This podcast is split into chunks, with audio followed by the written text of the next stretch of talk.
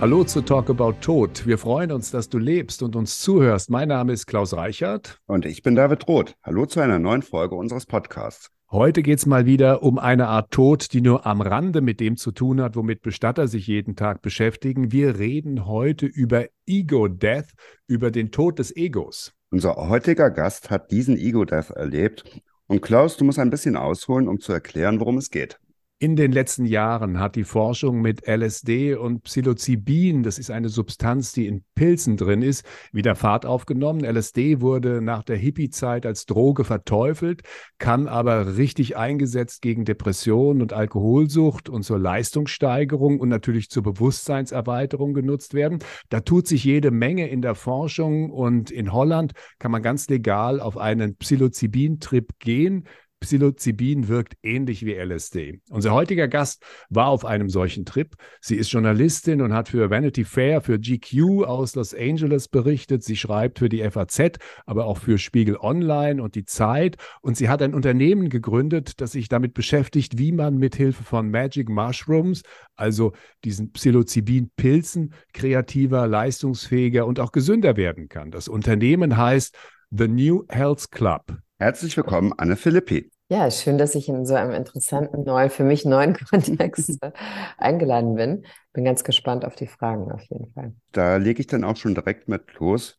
Wie war das mit dem Ego Death? Was haben Sie erlebt? Bei mir war es so, ich war im, letztes Jahr im Juli auf einem Retreat in Holland eben fünf Tage mit einer sehr hohen Dosis Magic Mushrooms, also oder Magic Truffles, wie sie in Holland heißen. Also es, es lief so ab, ich, ich, man trinkt ja diesen Truffle-Tee, also man, man legt sich dann hin, weil der Körper wird schwer und man merkt, es geht eigentlich relativ schnell los. Und als ich mich dann hingelegt hatte, so ein paar Minuten danach, merkte ich so, ah ja, okay, jetzt sterbe ich scheinbar. Und sah dann so über mir Leute noch, also in, schon in dem Trip, die gesagt haben, nein, nein, bleib bleib hier.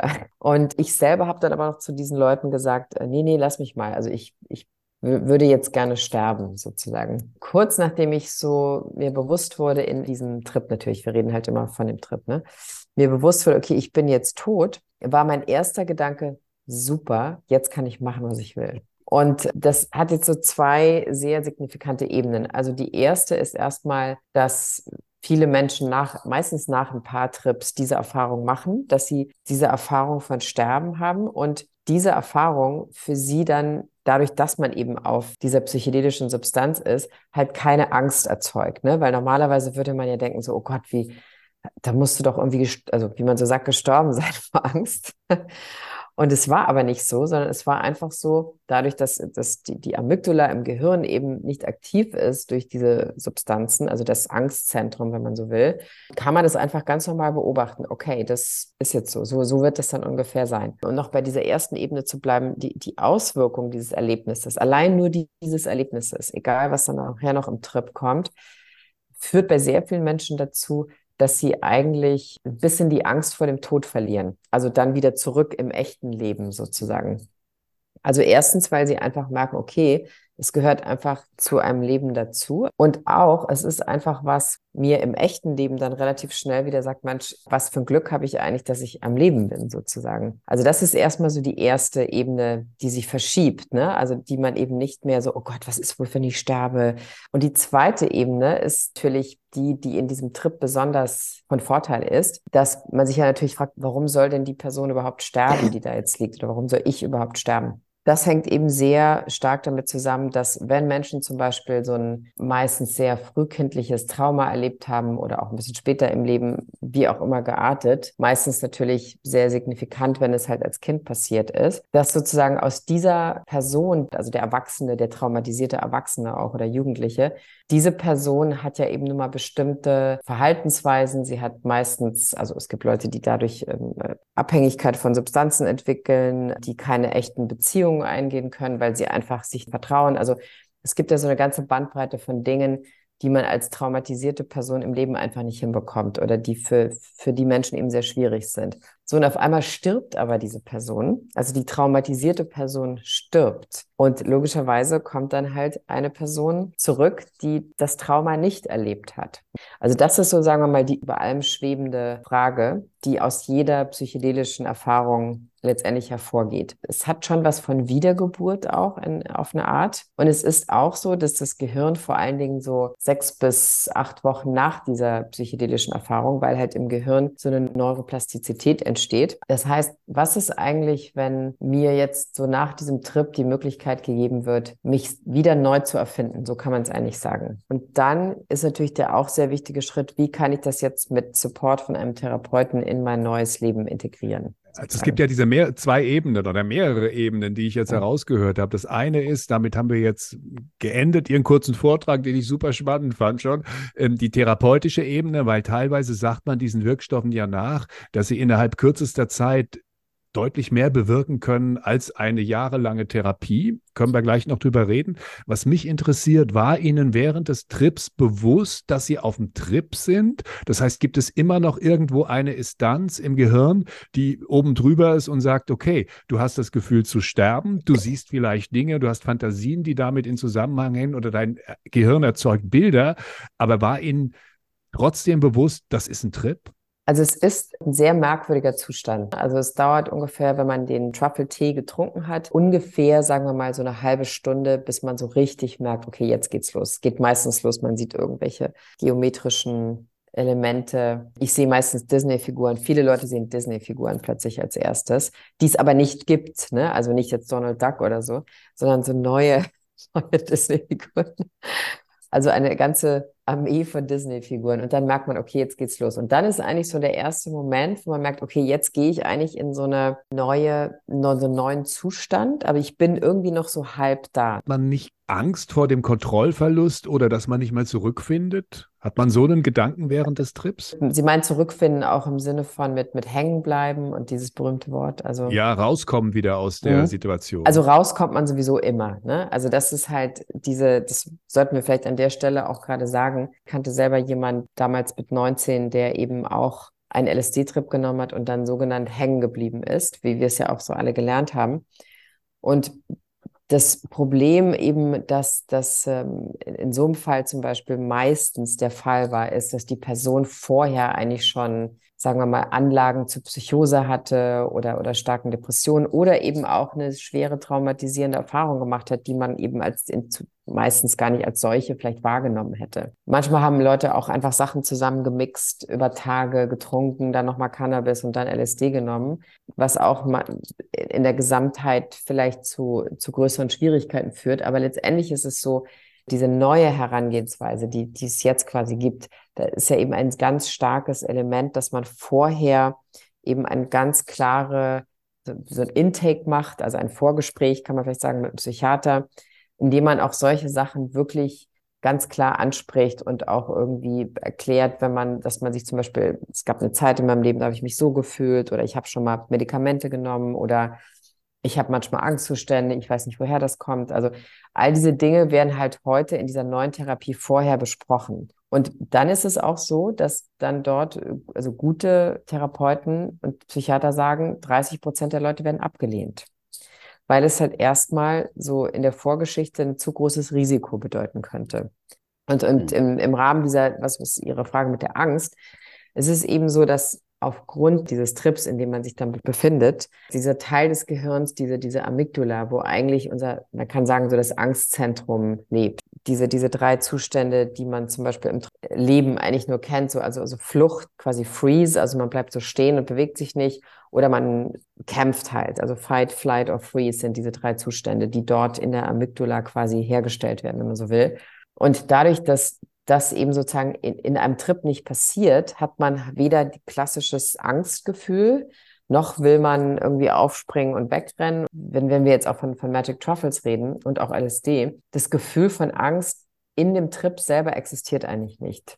Durch diesen Zustand kann man einfach eben auch in die erlebten alten Traumata wieder einsteigen und sich das einfach angucken, was ist da eigentlich passiert, ohne dass man von dieser Situation überwältigt wäre, Was man aber wäre, wenn das in halt in einer ganz normalen Therapie passiert, dann macht das Gehirn einfach nicht mit, weil das einfach zu krass ist, um sich die Sachen nochmal anzugucken. Vieles, was Sie am Anfang erzählt haben, erinnert mich so ein bisschen an Menschen, die unsere Nahtoderfahrungen berichten. Mhm. Mhm. Also um nochmal ganz viel weiter vorweg zu gehen. Okay. Wie kam es, dass LSD und Psilocybin nach der Hippie-Zeit so in Verruf geraten sind? Der, der, möglicherweise wichtigste Mensch, der das zu verantworten hatte, war eben Richard Nixon, der diesen sogenannten War on Drugs in so Mitte der 70er quasi, wenn man so will, proklamiert hat, weil er einfach gemerkt hat, dass eben genau diese Gesellschaftsgruppen, äh, Studenten, die nicht nach Vietnam wollten, die schwarze Community, das war einfach sehr einfach letztendlich, die in, sagen wir mal, zu kriminalisieren. Und sozusagen, das ging einfach super, indem man sagt, okay, die nehmen LSD, die rauchen Cannabis, ähm, das sind eben Kriminelle.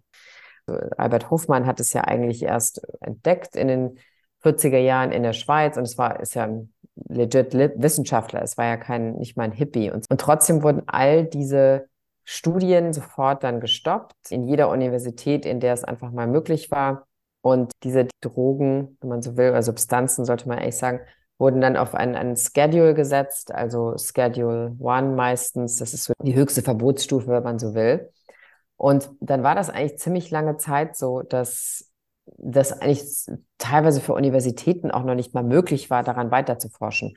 Es gab dann ein bisschen so eine Silicon Valley-Bewegung, könnte man vielleicht sagen, so 2012 ungefähr habe ich die ersten Artikel darüber gelesen, dass eben dort Ingenieure oder Gründer auch angefangen haben mit Microdosing, also von, von LSD vor allen Dingen dann gab es relativ schnell auch diese Geschichte, okay, Steve Jobs hat eigentlich auch gesagt, dass er mit LSD eigentlich erst auf die Idee kam, Apple zu gründen. Und zwar nicht einen Computer zu bauen, sondern eben Apple als Welt sozusagen zu bauen. Es gab immer mehr große Tech-Companies, die eigentlich so die, die wichtigsten Companies waren und die alte Welt quasi immer mehr ersetzten. Also in, in diesem Zirkel wurde es dann einfach sehr beliebt, kann man eigentlich sagen. Und dann war, ich glaube, 2016 Robin Card Harris im Imperial College in London der erste, der LSD mit Menschen ausüben durfte.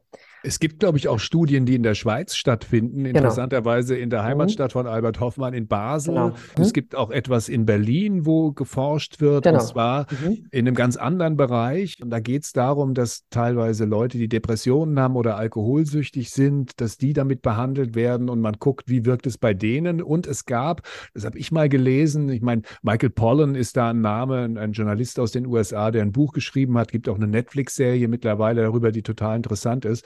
Und bei dem habe ich gelesen, dass äh, LSD und Psilocybin damals auch eingesetzt wurde bei Menschen, die im Endstadium Krebs hatten, um ihnen die Angst vor dem Tod zu nehmen. Und das mhm. scheint mhm. auch ganz gut gewirkt zu haben, soweit ich mich erinnern kann, was ich gelesen habe da. Genau, also das war für Michael Pollan, glaube ich, auch, das war so, er, er beschäftigte sich, glaube ich, mit dieser Studie und das war für ihn auch der Grund, glaube ich, das Buch, dieses How to Change Your Mind zu schreiben. Also die Wirkung davon ist, dass man sich von seinem eigenen Körper abkoppelt.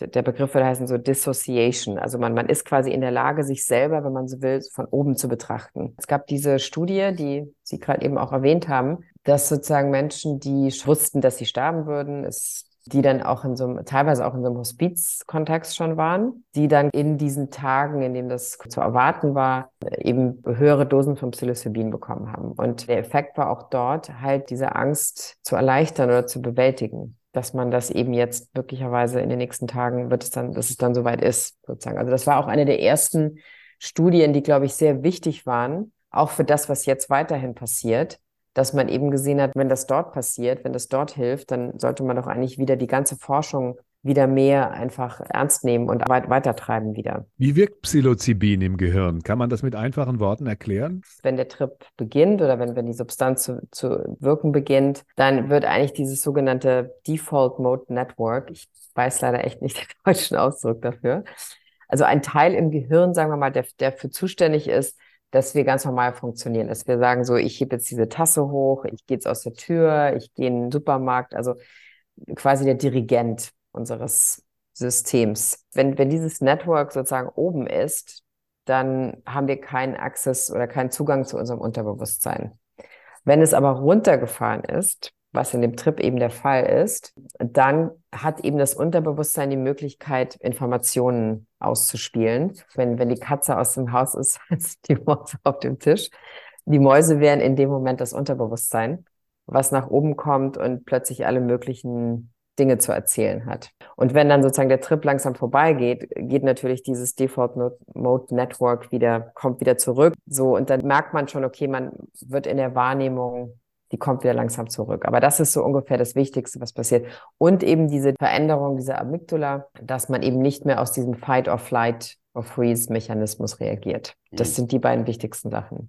Können LSD und Psilocybin abhängig machen? Gibt es da Studien und Erfahrungen zu? Erstens ist es so, je mehr Psychedelics man nimmt, umso niedriger ist die Wirkung. Also wenn Sie jetzt jede Woche so, ein, so eine hohe Dosis Magic Mushrooms nehmen würden, dann würden Sie wahrscheinlich sehr bald gar nichts mehr merken davon. Das Zweite ist, dass Sie einfach nicht abhängig machen können, was gerade sozusagen in, in, in Sachen Abhängigkeit sich zeigt in den meisten Studien oder in, auch in dieser Praxis, die sie jetzt langsam wieder beginnt mit den Substanzen, ist, dass Menschen, die, sagen wir mal, jetzt kommen und sagen, okay, ich bin kokainabhängig oder ich bin alkoholabhängig. Und da würde man ja in unserem alten Denken sagen, okay, dann nehmen die halt Cannabis, dann sind sie davon abhängig, LSD, dann sind sie davon abhängig. Ist ja auch egal, was sie dann nehmen. Ne? Also jede Substanz, davon sind sie dann gleich abhängig. Und sagen wir mal, dieses neue Denken oder diese neue Herangehensweise zeigt uns aber, dass die sogenannte Abhängigkeit einfach immer sehr stark mit einer meistens sehr lang zurückliegenden Traumatisierung zusammenhängt. Und diese wiederum eigentlich aufgelöst werden kann in einer psychedelischen Therapie. Und das, was jetzt die, die große Herausforderung ist, was man verstehen müsste, ist, dass quasi Drogenabhängigkeit bekämpfen. Und glauben Sie, dass diese Stoffe in Zukunft dann als Medikament zugelassen werden in all diesen Bereichen? Ja, also das ist natürlich so der, sagen wir mal, der Plan von einigen Companies auch, die da gegründet werden. Und natürlich gibt auch viele neue so Venture Capitalists, die sich natürlich genau damit beschäftigen, wie sieht es eigentlich aus, wenn das irgendwann im Gesundheitssystem integriert ist. Ne? Also wenn man die AOK einem dann vielleicht eine psychedelischen Behandlung bezahlt, was letztendlich auch eine gute, eine gute, wie soll ich sagen, Aussicht sein kann. Weil natürlich momentan haben wir ja die Situation, dass Leute in ein Retreat gehen können. Das kostet Geld, das kann nicht jeder leisten oder es ist nicht billig. Im Endeffekt sollte es so sein und ich glaube auch, dass es so sein wird, dass man sicher in nicht allzu äh, kurzer Zeit, sagen wir mal, in ein Krankenhaus gehen kann, wie Charité, in die Psychiatrie und dort sagen kann, möchte gerne bei Ihnen eine Psilocybin-Therapie machen und möchte keine Psychopharmaka mehr nehmen. Aber auch da gibt es schon natürlich große Pharmakonzerne, die schon natürlich ähm, in die Richtung forschen. Das, das, dauert ja immer so fünf bis zehn Jahre ungefähr. Frau Philippi, Sie haben auch eine Firma gegründet, die sich mit dem Thema beschäftigt. Was genau mhm. genau machen Sie beim New Health Club? Also wir haben angefangen mit einem Podcast, oder den habe ich angefangen in der Pandemie. Verschiedene Faktoren kamen da zusammen, dass, dass ich relativ schnell die Möglichkeit hatte, mit den ganzen, sagen wir mal, Köpfen dort zu sprechen, die so ab 2019 vor allen Dingen diesen nächsten Schub vorbereitet haben für dieses Thema. Also Investoren, Wissenschaftler, Therapeuten, Gründer. Und relativ schnell war es so, dass sich Leute bei uns gemeldet haben, äh, aus, meistens aus Europa, aber auch aus Amerika und gesagt haben, okay, ich will das unbedingt machen. Wo kann ich denn da hingehen? Die vor allen Dingen wissen wollten, wo kann ich vertrauen, dass das wirklich was Gutes ist? Wo mache ich nichts Illegales? Wo muss ich da genau hingehen? Auf was muss ich achten und so weiter? Und jetzt haben wir tatsächlich einen kanadischen Partner, also Dimensions heißen die, mit denen wir so ab Herbst ungefähr unsere eigenen Retreats anbieten werden. Und das andere, was wir machen, ist, dass wir uns auch ein bisschen anfangen damit zu beschäftigen, hatte ich gerade einen Call, bevor wir gesprochen haben, wie es zum Beispiel ist, wenn man das in Zukunft anbieten kann für Veteranen, also zum Beispiel in dem Sinne Leute, Soldaten, die in der Ukraine kämpfen oder auch einfach ukrainische Flüchtlinge, die natürlich eine sehr starke Traumatisierung erlebt haben. Also auch damit beschäftigen wir uns, wie man das in so einem Kontext möglicherweise in ein paar Jahren richtig als Retreat anbieten kann. Frau Philippi, den Ego-Death, den sind Sie schon gestorben.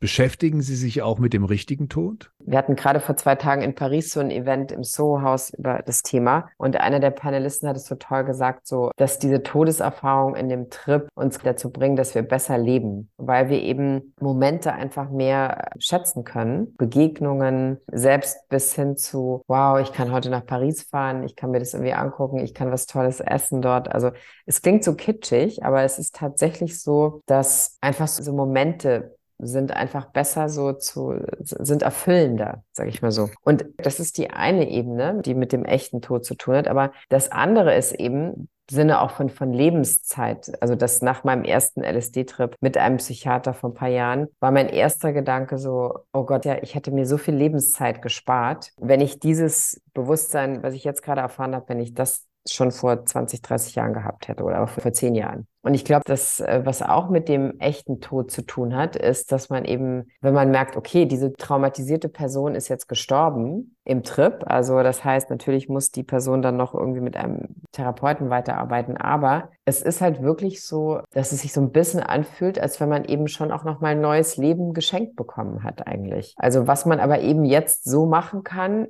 als wenn man eben nicht diese Person ist, die dieses wie auch immer geartete Trauma erlebt hat. Und dann trifft man interessanterweise relativ schnell auch sehr grundlegende Entscheidungen, die alle in die Richtung getroffen werden, dass das Leben einfach größer, genussfreudiger und schöner wird. Also wenn so komisch es klingt, man wird sich dessen auf einmal bewusst, dass eigentlich in seinem Umfeld oder in dem, wo man lebt, mit wem man spricht, mit dem man täglich zu tun hat, dass es irgendwie ganz schön viel tolle Menschen, tolle Erlebnisse, tolle Sachen gibt. Und also ich empfinde es zum Beispiel wirklich ein großes Glück, dass ich das machen kann, was ich da jetzt mache. Und ich glaube, die Überzeugung dazu, das zu machen oder auch den Push oder den Drive, wie man so sagt, den hätte ich ohne diese psychedelischen Erfahrungen ganz sicher nicht gehabt. Also ich hätte mich an Selbstzweifeln wahrscheinlich überboten irgendwie ohne das sozusagen. Genau. Wir fragen jeden unserer Gäste in unserem Podcast und das schließt ja so ein bisschen auch an diese Überlegungen an. Mhm. Wie gehe ich mit meinem Leben um? Wie soll mein Leben vielleicht enden oder ich mich verabschieden? welches Lied, welcher Song auf Ihrer Beerdigung gespielt werden soll. Sie meinen, wenn ich schon tot bin oder wenn ich sterbe? Ja, oder wenn ich so jetzt Richtung Trip denke, das ist ja viele Sinneswahrnehmungen, vielleicht mhm. auch was einen begleitet auf diesem Weg. Also es kann ja kontinuierlich sein. Das ist echt eine gute Frage. Also manchmal denke ich echt darüber nach auch, was, was für ein Song wäre das. Und ich glaube, es wäre Fleetwood Mac. Ich glaube, Gold Dust Woman wäre es. Sehr schön. Stevie Nicks basically. Ja. Anne Philippi, herzlichen Dank für das Gespräch. Wir drücken die Daumen, dass das so gut für Sie weitergeht und dass Vielen wir Dank. noch einiges von Ihnen hören werden. War toll, es hat echt Spaß gemacht. Herzlichen Dank. Das war's für heute. Schön am Leben bleiben und bis bald.